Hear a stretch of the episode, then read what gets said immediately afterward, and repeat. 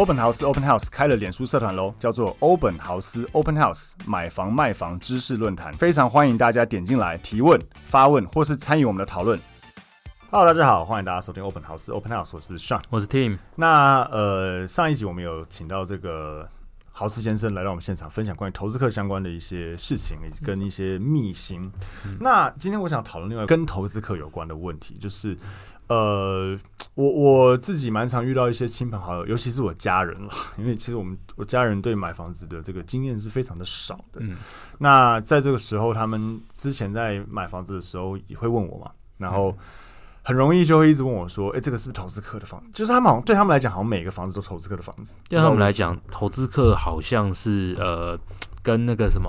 险恶设施一样，是跟房子是绑在一起的。对，就是投资客的房子，只只要我跟他讲这间是投资客，他就说啊，那那不要不要不要之类的。就是因为他会这样问，就是因为他会有那样子的判断，觉得如果是投资客，他就可能不想买。对，所以我我会想要先跟豪斯先生，今天我们讨论一个话题，就是说，哎，因因为接续刚才的话题，就是当他们问我一些案件是不是投资客，然后我一看照片，或者一看一下那个前一前次移转的时间，觉得。这不是啦，嗯，对，之类的，或是我可能跟他说，或是他可能觉得不是投资客的房子，我一看到哦，这个是啊是投客的、啊、之类的，到底如何去判别这个房子是不是投资客的？豪斯先生觉得，其实最精准的判断指标就是持有时间，对，嗯，持有时间很短，哦，那发生的原因又是买卖，不是什么继承啊这些取得的原因，嗯、对，基本上是投资客几率非常高。嗯、那如果你要听到很常见的故事，他要移民，对，爸爸买给小孩。小孩不喜欢，所以要卖。对，哇，这一千零一个老梗呢，这个电台里头。你意思是说，就是你，因为其实中介给的那一张单子上，就是那个物件资料表上面有一个，我觉得很多买方都不会看，但是可以看一下，叫做前那个前次移转的那个时间。那如果是可能，譬如说你现在是一月嘛，你一月看，他可能就是去年七八月，不要说去年七八月，搞不好就两三个月前，或是。之类的，其实就很短期持有的。嗯、但你问他，譬如说你真的要买或见面谈的时候，他就说哦，因为那个，就像豪斯先生刚刚讲的，呃，那个移民啊，移民啊，或是小孩不爱、啊、工作调职诸如此类，其实就是机会比较高。嗯、那你看到原因发生日很接近最近，还有另外一个可能性，就是它是继承取得的。对、嗯，但反之，继承取得的房子，也许你有机会买到比较便宜。对，尤其是所有权人很多个的时候。对。对，这个跟大家听众分享一下。简单来说，继承取得容易遇到的状况，第一个是因为对新的屋主来讲，其实他有点无偿取得了，没有花钱。照理来讲，可能没有花什么钱就取得它。然后第二个就是，如果所有权人比较多，其实他们可能会急着去分这个费用。对，一对第一意见多，第二可能就算有其中哪个所有权人想吃下来。多少金额吃也是也会是一个问题。对，所以在这样子的情况下，你看到这种继承取得的房子，比较有可能可以买到相对价格低一点点的，是有机会的啦。嗯、对对，但呃，回到刚刚讲的，如果它是短，我们俗称短转啦，嗯、就是短期持有，那它可能两三个月前才呃才原因发生是在两三个月前，而且它的。这移转的原因是买卖，不是继承，不是赠与。嗯，然后这种有很有可能是投资客。那这样子的房子到底可不可以买？这是我很想要去探讨的问题。因为就像刚刚开头讲的，很多人或是包括我自己的家人会说，只要是投资客的房子就不想不要买。嗯，那豪斯先生你你怎么看？我觉得这样啊，我就说，不管你今天看的是不是投资客的房子，对，其实比较审慎的做法。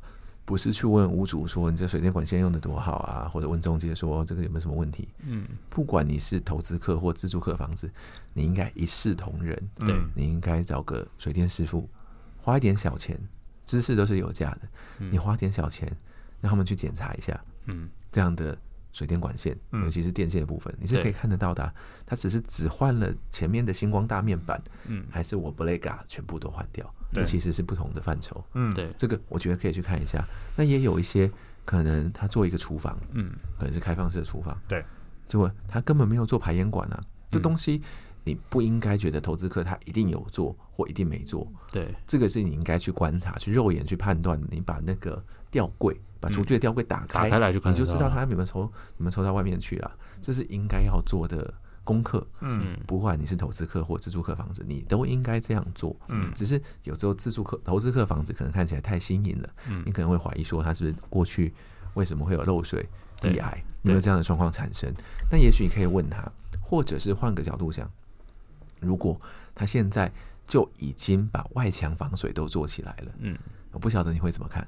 我看的观点就是，通常投资客他为了将本求利，他如果没事去把这个东西做起来，是不是更有可能是过去外墙有渗漏水，这家才非做不可？对对，那其实是这样子哦，不管有没有曾经漏过水，事实上在签署委托的时候，都会有一个标的物现况说明书。对啊。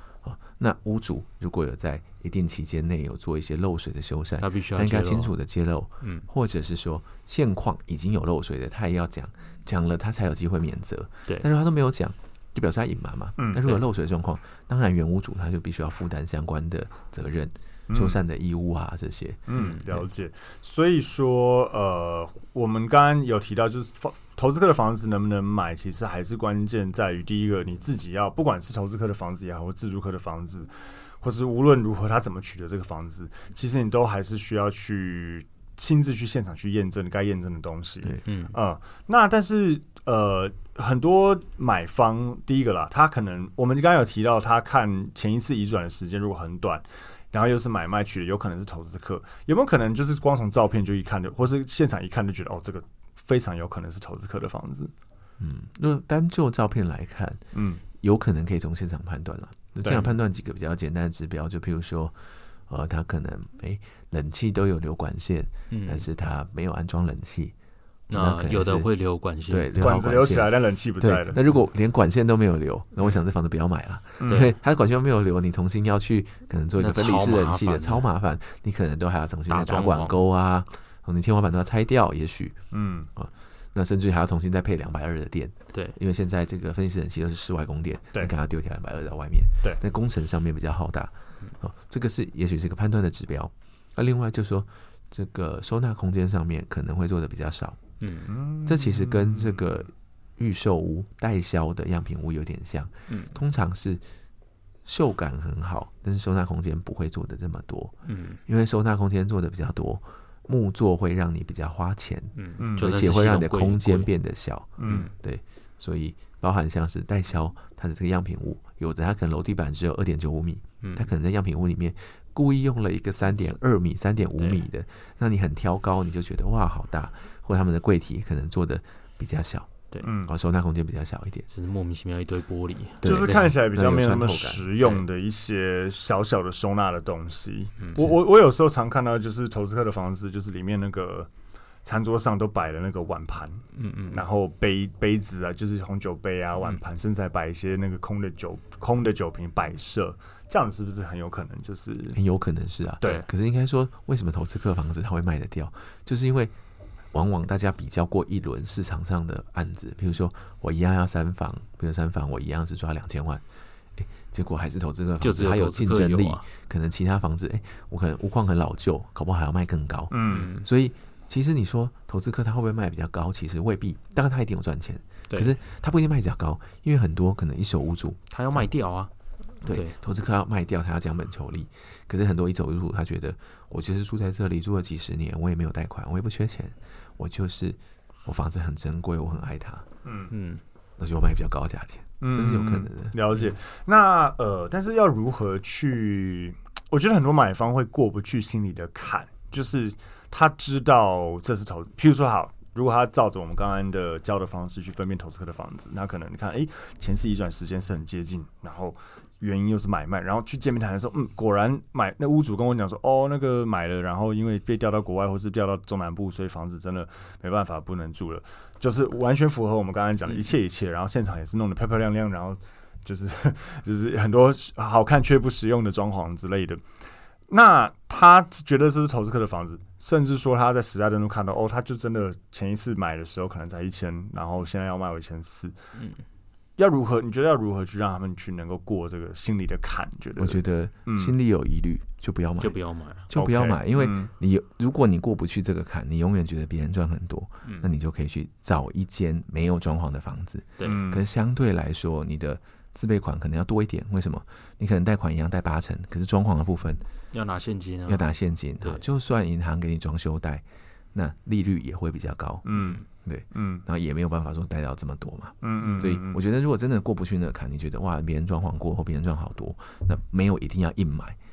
或者有时候可能，也许在这个区域这个总价只有投资客的物件有，那是不是你试着把区域放大？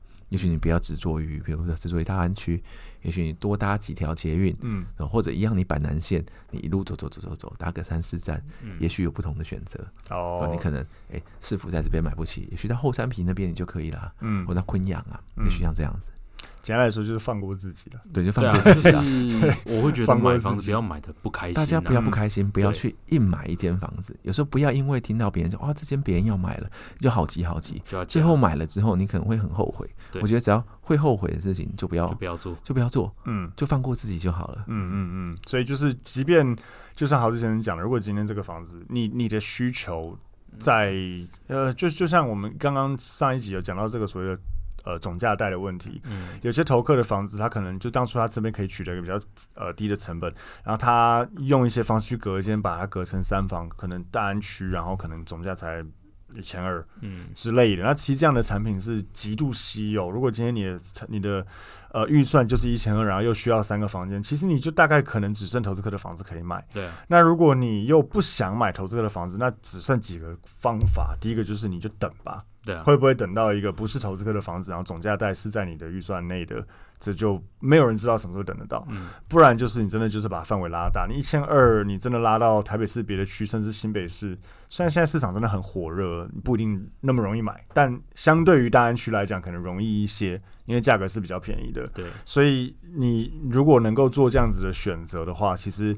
就是你让自己的选择多一点嘛。那如果你一定要执着于大安区，那你势必可能只能选择投资客的房子。如果刚好你看到的产品就是投客的房子，有一些面向，我倒是觉得可以跟投资客稍微呃致敬，跟他学习一下。就是说，事实上我们常常会觉得哇，中介赚我好多，他可能这一笔 case 你帮他算一算六趴，可能一千万就赚了六十万。对，你可能赚了很多，就哇，你又赚好多。可有时候你还会去考 C 他。嗯，其实有时候不是这么需要，因为反而是中介他们在第一线，常常有时候真的很棒的案子是不会放到网站上面去的。对啊，他可能会直接诶、欸、告诉手手边的这些口袋名单客户，嗯，所以你经营跟中介好的关系，你跟投资客稍微学习一下，嗯，你跟他们保持友好的关系，大家可能互相尊重。打个比方，这样你不要呃这个。突然 no show，他可能都跟屋主约好了，嗯、或者是诶、欸、这个行情多少，那个出五折价，那很自然会被中介放到很后面去。好案子的时候不会告诉你，嗯、那其实很可惜。实际上你还是很有机会买到没有装潢房子。你的决定速度如果可以跟投资客差不多，也就是说你看的量体够大。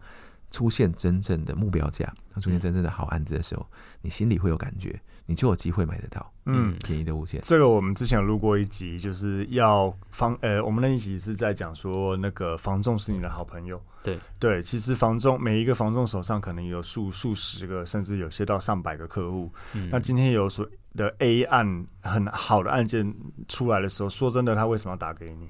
对，这种事情就是很很现实。如果他一定会给他业绩，对，对他一定会打给最容易给他业绩的人。对，那如果今天那最容易能够给他业绩的人未必是投资客，但是因为有时候投资客的决定速度快，对，所以他当然可能对中介来讲，他只想成交，他也不管说哦是不是真的哦削了这个买方一笔或削了这个屋主一笔，没有那么重要。他比较有可能只是想要赚取这一次的服务费。对啊，你看中介帮你多卖一百万，事实上好，就算屋主端他收到。四趴服务费，他多四万块。好，在直营体系，新一八趴，永庆九趴，对，或者是加盟体系，让你抽到五十趴好了。嗯，多这个四万的五十趴是两万块。对，两万块你还要开发销售分，一个人多一万块。嗯，为了多一万块，我要多卖一百万，其实难度很高。对，这更遑论如果是在新一永庆这种直营体系，对啊，八趴，永庆九趴，几千块。对，他其实没有必要帮你卖高。对，其实对中介来说，在乎的都是成交。嗯。而不是在乎我要帮你卖多高，没错，因为那不是他的利，不是他的利润，没错，没错，没错，没错。所以其实有时候你也要跟投呃这个中介经营好关系，他才会去报呃更好的案件给你。对。